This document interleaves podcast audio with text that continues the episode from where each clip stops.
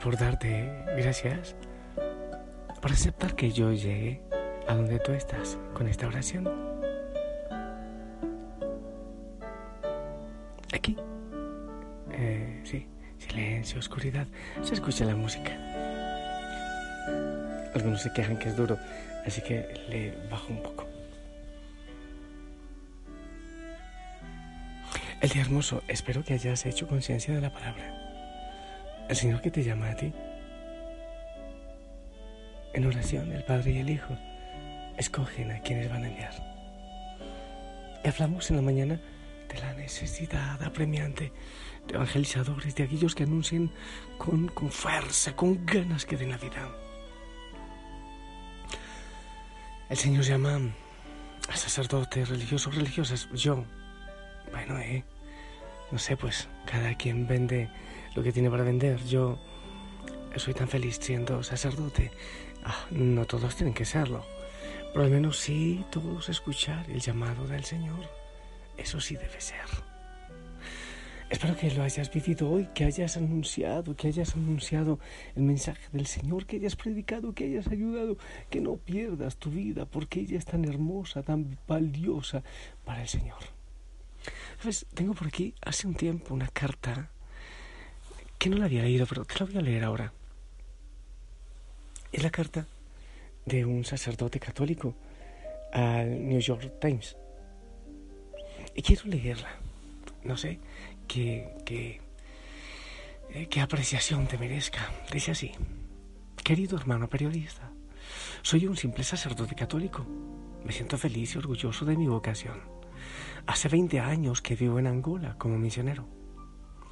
Veo en muchos medios de información, sobre todo en su periódico, la ampliación del tema en forma morbosa, investigando en detalles la vida de algún sacerdote pedófilo. Así aparece uno en una ciudad de los Estados Unidos en la década de los 70, otro en Australia en la década de los 80 y así, de frente a otros casos recientes. Ciertamente, eh, todo condenable. Se ven algunas presentaciones periodísticas ponderadas y equilibradas, otras amplificadas, llenas de eh, preconceptos y también llenas de odio. Me da un gran dolor por el profundo mal que personas que deberían eh, de ser señales del amor de Dios sean un puñal en la vida de inocentes. No hay palabras que justifiquen tales actos. No hay duda que la Iglesia no puede estar sino del lado de los débiles, de los más indefensos. Por lo tanto, todas las medidas que sean tomadas para la protección, prevención de la dignidad de los niños será siempre una prioridad absoluta. Pero es curiosa la poca noticia y desinterés por miles y miles de sacerdotes que se consumen por millones de niños, por los adolescentes y los más desfavorecidos en los cuatro ángulos del mundo. Pienso que a su medio de información no le interesa que yo haya tenido que transportar por caminos minados en el año 2002 a muchos niños desnutridos desde eh, Cangumbe a Luena pues ni el gobierno se disponía y las ONGs no estaban autorizadas que haya tenido que enterrar decenas de pequeños fallecidos entre los desplazados de guerra y los que han retornado. Que le hayamos salvado la vida a miles de personas en México mediante el único puesto médico en 90.000 kilómetros cuadrados, así como con la distribución de alimentos y semillas que hayamos dado la oportunidad de educación en estos 10 años y escuelas a más de 110.000 niños. No es de interés que con otros sacerdotes hayamos tenido que socorrer la crisis humanitaria de cerca de 15.000 personas en los acuartelamientos de la guerrilla después de su rendición. porque no llenaban los alimentos, no llegaban los alimentos del gobierno y la ONU? Nos noticia que un sacerdote de 75 años, el padre Roberto, por las noches recorre las ciudades de Luanda curando a los chicos de la calle, llevándolos a una casa de acogida para que se desintoxiquen de la gasolina que aspiran ganándose la vida como lanzallamas. No se nota, pues, no se dice que alfabeticen cientos de presos, que otros sacerdotes como Padre Estefano tengan casas de pasaje para los chicos que son golpeados, maltratados y hasta violentados y que buscan un refugio. Tampoco que Fray Mayato, con sus 80 años, pase casa por casa confortando a los enfermos y desesperados.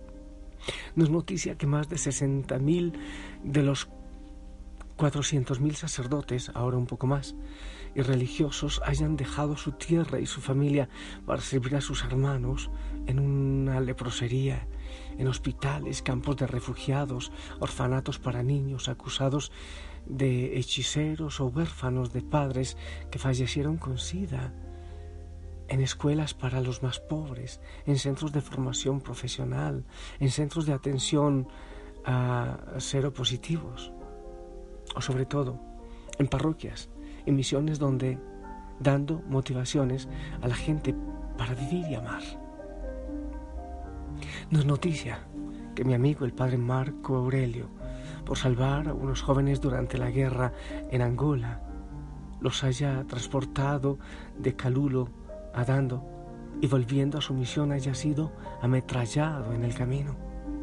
Que el hermano Francisco con cinco señoras catequistas por ir a ayudar a las áreas rurales más recónditas hayan muerto en un accidente en la calle no es noticia que decenas de misioneros en Angola hayan muerto por falta de socorro sanitario, por una simple malaria, que otros hayan saltado por los aires a causa de una mina, visitando a su gente.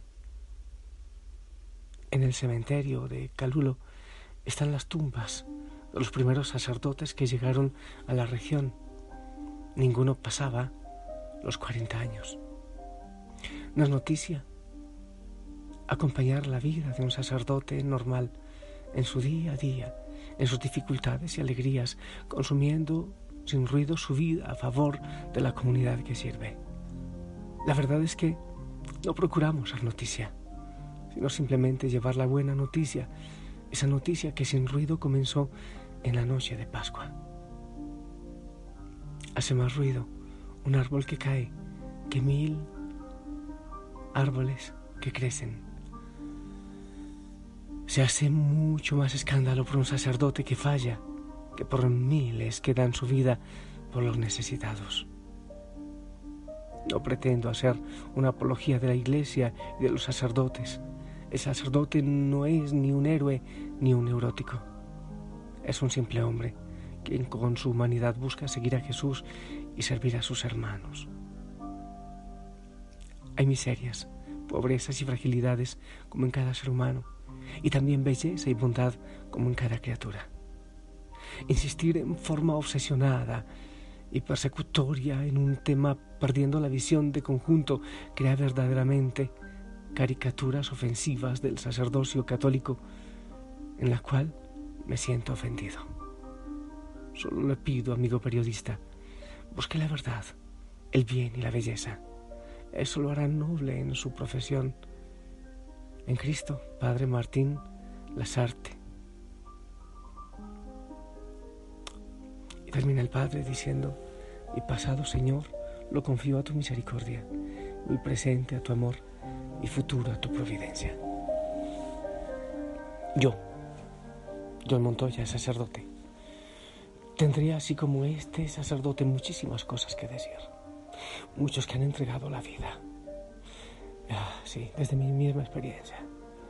Sufrir ser padre, ser madre, ser amigo de tantos que tienen necesidad. Recibir tanto dolor cada día en los que llegan con, problemas, con dolores, con angustias. ¿Quién más puede hacerlo? ¿Quién? Y en nuestra fragilidad, en nuestra debilidad, el Señor muestra hermosamente su grandeza. Tanta bendición bendición y se posa en nuestras manos cada día. Y por medio de ellas y de nuestros labios, el Señor rompe las cadenas del pecado tanta tanta. El Señor necesita muchos que quieran ser felices dándose completamente.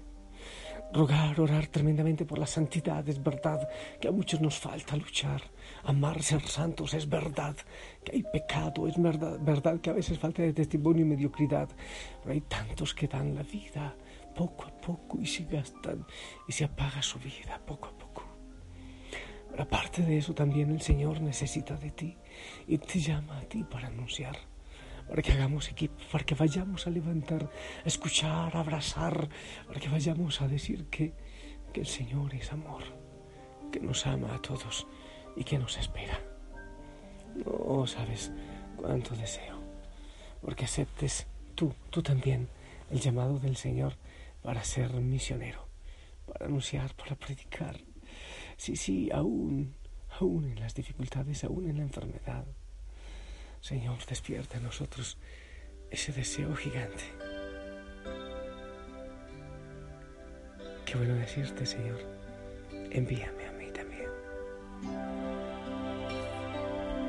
Señor, toma mi vida nueva antes de que la espera desgaste años en mí. Estoy quieras, no importa lo que sea, tú llámame a servir. Llévame donde los hombres necesiten tus palabras, necesiten ganas de vivir, donde falte la esperanza donde falte la alegría, simplemente por no saber de ti.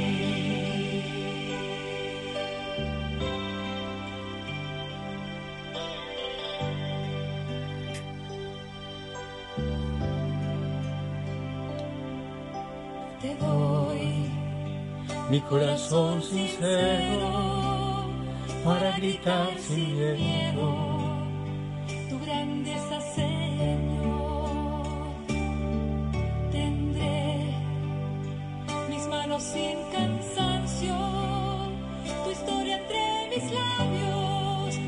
fuerza en la oración. Llévame donde los hombres necesiten tus palabras, necesiten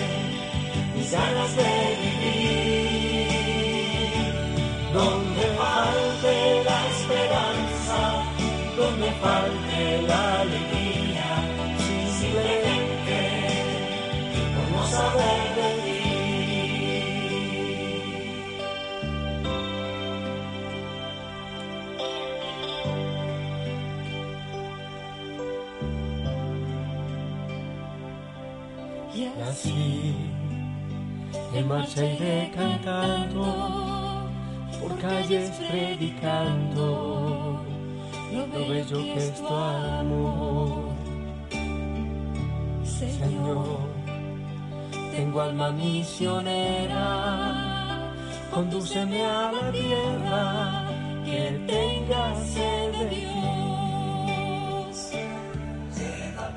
Mira, yo te lo estoy diciendo ahora y te lo digo con amor.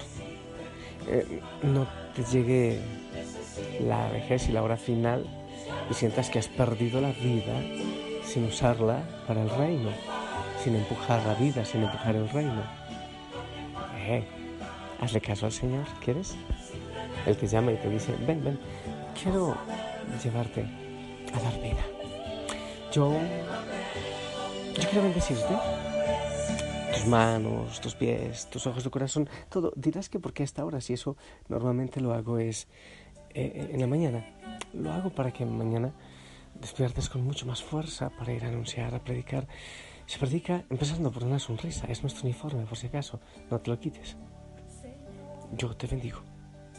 En el nombre del Padre, del Hijo, del Espíritu Santo. Amén. Espero tu bendición.